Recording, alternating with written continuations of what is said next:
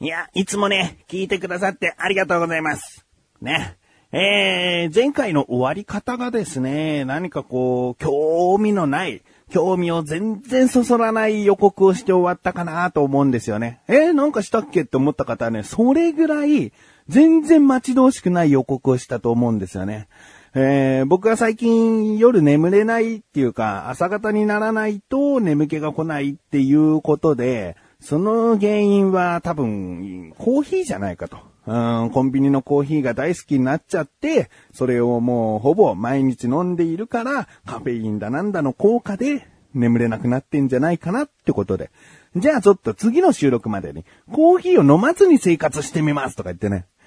いや、今こう説明しても全然僕がこう聞いている人だったら、いやいや、どうでもいいしって思うよね。いやー、あのね、本当に楽しみにしてたのにっていう人はね、いや、申し訳ない。いないと思ってるから、でも。いたら申し訳ないけど、いないと思ってる。で、僕がこれから話す話は、まず、まず言っちゃうとですね、うんコーヒーは飲んでないです。そう、コーヒーは飲んでないんですけど、あの、とあるお菓子にハマっちゃってね。で、それがですね、今から言いますよ。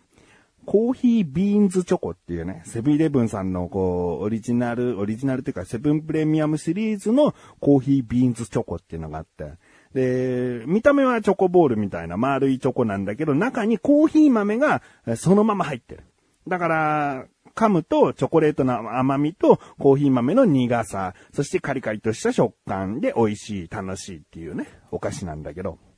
これがすげえハマっちゃって、本当にね、収録したですよ、前回の。前回の収録した次の日の夜から、逆に一週間食べ続けてますね、これね。だから、ね、コーヒーを一週間飲まなかったらどうなったかっていう検証は何もこう、成り立っていません。代わりにコーヒー豆そのまま食べちゃってましたっていうね。いやいや。うーん、まあまあ、あのね、予告しておいてやらないということは、うん、ダメだなってことは前提として申し訳ない。申し訳ありません。ね。ここは一つ言っておきますけれども、でもそんな興味なかったよねっていうね。うーん、コーヒービーンズチョコがさ、すごく美味しくてさ、うーん普通の人は多分もう噛んだ時にチョコのふにゃっとしたね、柔らかさの中にコーヒー豆のカリカリっていうのがもう美味しいんだと思うんだけど、僕はもうチョコを口の中で先に舐めたり剥がしたりとかしてね。で、コーヒー豆だけを口の中で残したまま、こうカリカリカリカリってちょっとずつね、食べてったり、コーヒー豆ってこう縦に割れ目があるから、その割れ目に沿って二つに綺麗に割れた時にちょっと、おー綺麗に真っ二つできたとかね。もう全部口の中の出来事ですかね。一回こう出してとかしてませんよ。うん。そういうことがね、なんか楽しいお菓子なんですよね。で、ちょうどこう編集作業とかさ、深夜のこう、うん、作業とかしてるときはさ、そういう、なんか口寂しさというかさ、うん、お菓子をどかどかどかどか食っちゃうっていうよりは、それをじっくりこう楽しみながら食べているっていう加減が自分の中でちょうどよくって、なんかすごくこう食べて、えー楽しいっていうのが、まあ僕にマッチしちゃってね。えーそこに興味が出た方はね、ぜひコーヒービーンズチョコね、買ってみてね。えーコーヒー好きな人にはおすすめですね。えーもう一つお菓子の話していいですかね。あのね、全然ハマっては、ハマってはないっていうお菓子を紹介するのもあれなんだけど、あのーパンジーってお菓子知ってますかね？えー知らないという方はね、パンジーってカタカナで打って、で、そのままだとお花のね、パンジーとかになっちゃうから、あの、スペース開けてお菓子で検索してみてください。で、画像検索すると一発で見た目がわかると思うんですけど、これ、すごくレトロなね、パッケージで、で、ちょっぴり塩味、パンジーって、もう表に書いてあるだけなのね。で、裏の説明見ると、トウモロコシともち米の生地で眉玉をかたどり、甘みにちょっぴり塩味で、えー丹精込めて作りました懐かしい味のお菓子ですと書いてあるんです。まあ、懐かしいだから昔からあるお菓子なのかな。で、眉型なんです。で、トウモロコシともち米でできた、いわゆる、えーひなあられみたいな、うーん、感じなんですね。中身は。ひなあられ、でっかい、だから眉型のひなあられなんですね。で、これだけ聞くと、まあまあ、まあ大きいひなあられじゃん、なんだけど、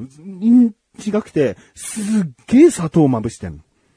すっごいよ。これ、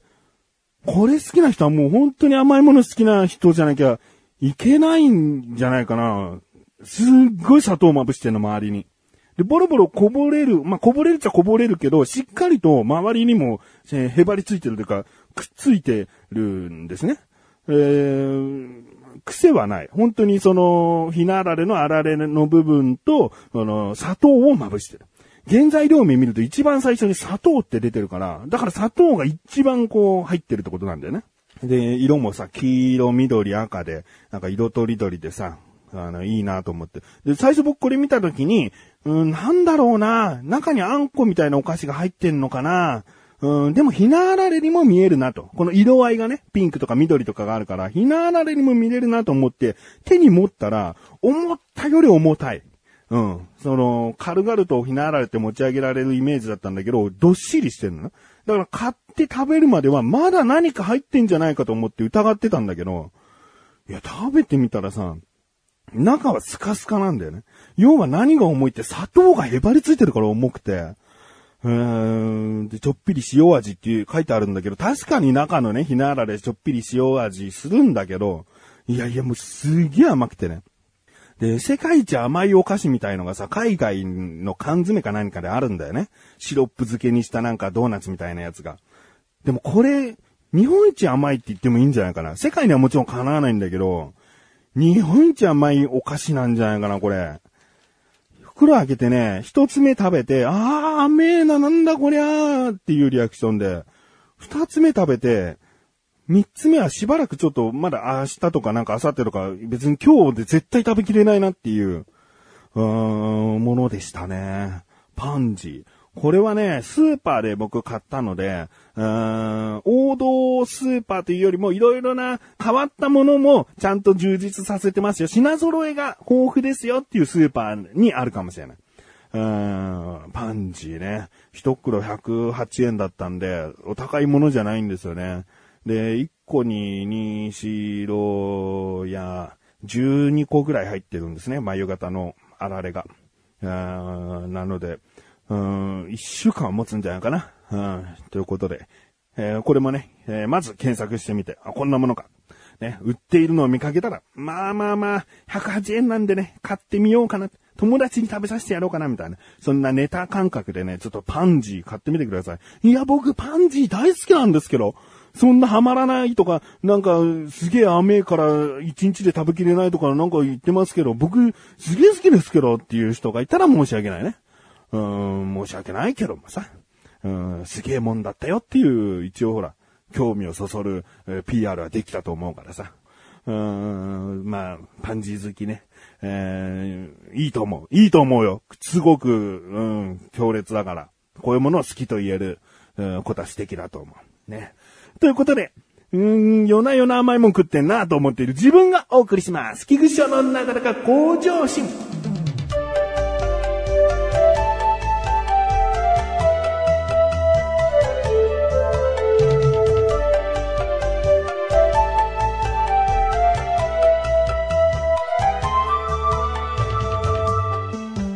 長いな。やっぱりオープニング、いや、これ前回のさ、予告したからどうのこうのの言い訳でちょっと話そうかなと思ったからオープニングに持ってきたんだけど、本編で話したい話はちゃんとあって、あの、我が家にお利口3メーターってのがあってね。これ子供に向けて作ったんだけど、うーん、すげえでっけえ温度計みたいな形だと思ってくださいね。で、そのメーターが0からスタートして100まで行くと、お利口さんのゴールなんですね。お利口さんのゴールに行くとご褒美がもらえる。えーご褒美は、えー子供が欲しいといったものの中でからでもいいんだけど、うんまあ、基本的には僕が勝手に選ぶ。うん。で、食べ物とかお菓子っていうのはまあ子供嬉しいけども、そのお利口さんメーターに対してのこのご褒美っていうのはおもちゃ系。えー遊べる系のものにしようかなと。ね、お菓子を買ってあげるって、まあ、お留守番よくできたね、つってお菓子を、うん、ご褒美にあげるぐらいとかね、そういうことは日常的にはしていきたいから、お利口さんメーターっていうのはまたそれとは違くて、お留守番がよくできたね、で、お利口さんメーターもちょこっとあげる時もあるけど、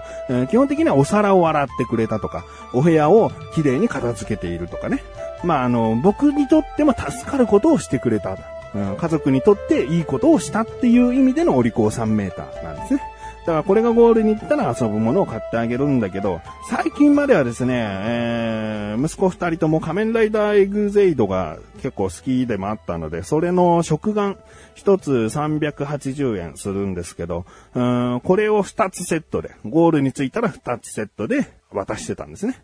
うん。で、すごく喜んでいてね。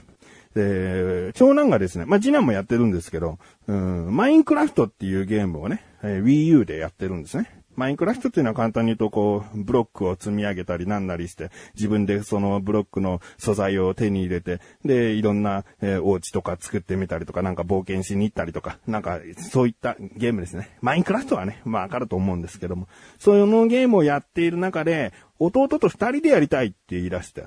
で、そのマインクラフトのソフトの裏を見ると、いろいろと二人でやるためには必要なものがあって、クラシックコントローラープロとか、なんか Wii U コントローラーかな。なんかそういったものがなんか必要だと。で、調べてみるとですね、5000円から7000円、8000円ぐらいいくのかななんかそのあたりぐらいの値段のものなんですよ。だからご褒美にしちゃ高えなって思ってる。うん。そういうものはお誕生日とかね、クリスマスとか、もっとこう何か学校で成績が認められたとかね、高成績を上げたとか、まあテスト100点どころのものじゃなくてね、なんかこう成果を上げた。なんかそういった大ご褒美、もう超いいご褒美の時にあげたいよね。うん、そんぐらいのものなんだけど、だから、まあそれが二人でやりたい。二人でやりたいっていう望みはちょっと叶えてあげたいかなと思って、まあ、高いけど特別にこっそり買っとくかなと思ったんだけどね。うーん、よくよくこうね、調べてみた。マインクラフト二人つって。そしたらですね、ミーで使ってたコントローラークラシック、プロがつかないコントローラークラシックでもアップデートすれば二人でできるようになりますよっていう記事を見たの。だからアップデートすればっていうか、まあ、自動的にアップデートされてるから、もう、実は、えー、うちにあるプロのついてないクラシックコントローラーをつなげると二人でできる。うわーと思って。コントローラーを買ってあげよう。次のご褒美それにしてあげようと思ったんだけど、いやー、この情報こそがご褒美なんじゃねえかなっていう。どうかな？ちょっと僕は嫌な親かなそんなの、もう今すぐできるって分かったんならすぐ子供に教えてあげればいいじゃんって、えー、思う人もいるかもしれないんだけど。いやー、それはご褒美じゃないかな二人でできるんだよっていうのがご褒美になって二人だ、それからずっと多分遊んでいくんだろうから、うーん、まあまあまあまあ、あのー、一つね、食玩は買っておきましたよ。情報とその食玩を次のご褒美にしてあげようかな、ということでですね。で、もうこれ3日前ぐらいから分かってるんで、僕としてはすぐオリコン3メーター上げろや、と思ってるんです。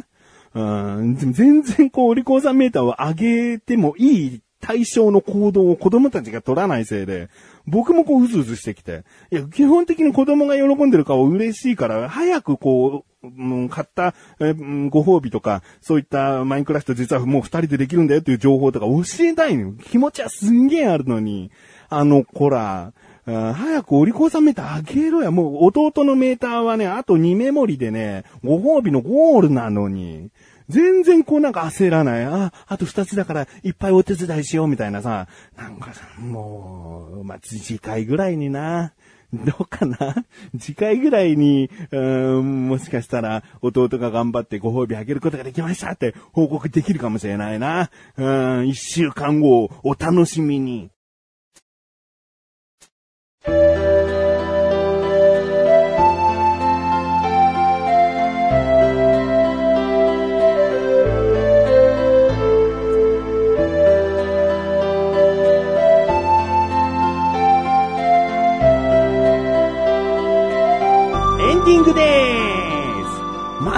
味のない予告しやがって。えー、お知らせです。このなだらか向上心が配信されたと同時に更新されました、小高菊池の小高カルチャー、聞いてみてください。復帰第2回目ということでですね、えー、小高もまだまだまだまだ元気よく頑張っておりますよ。まあ、こっからね、元気なくなるとは思わないけどもね、えー、元気よく二人で話しているので聞いてやってください。ということで、なだらか向上心は毎週水曜日更新です。それではまた次回お会いで菊池勝利さんメガネとマリとマリオ、お疲れ様に。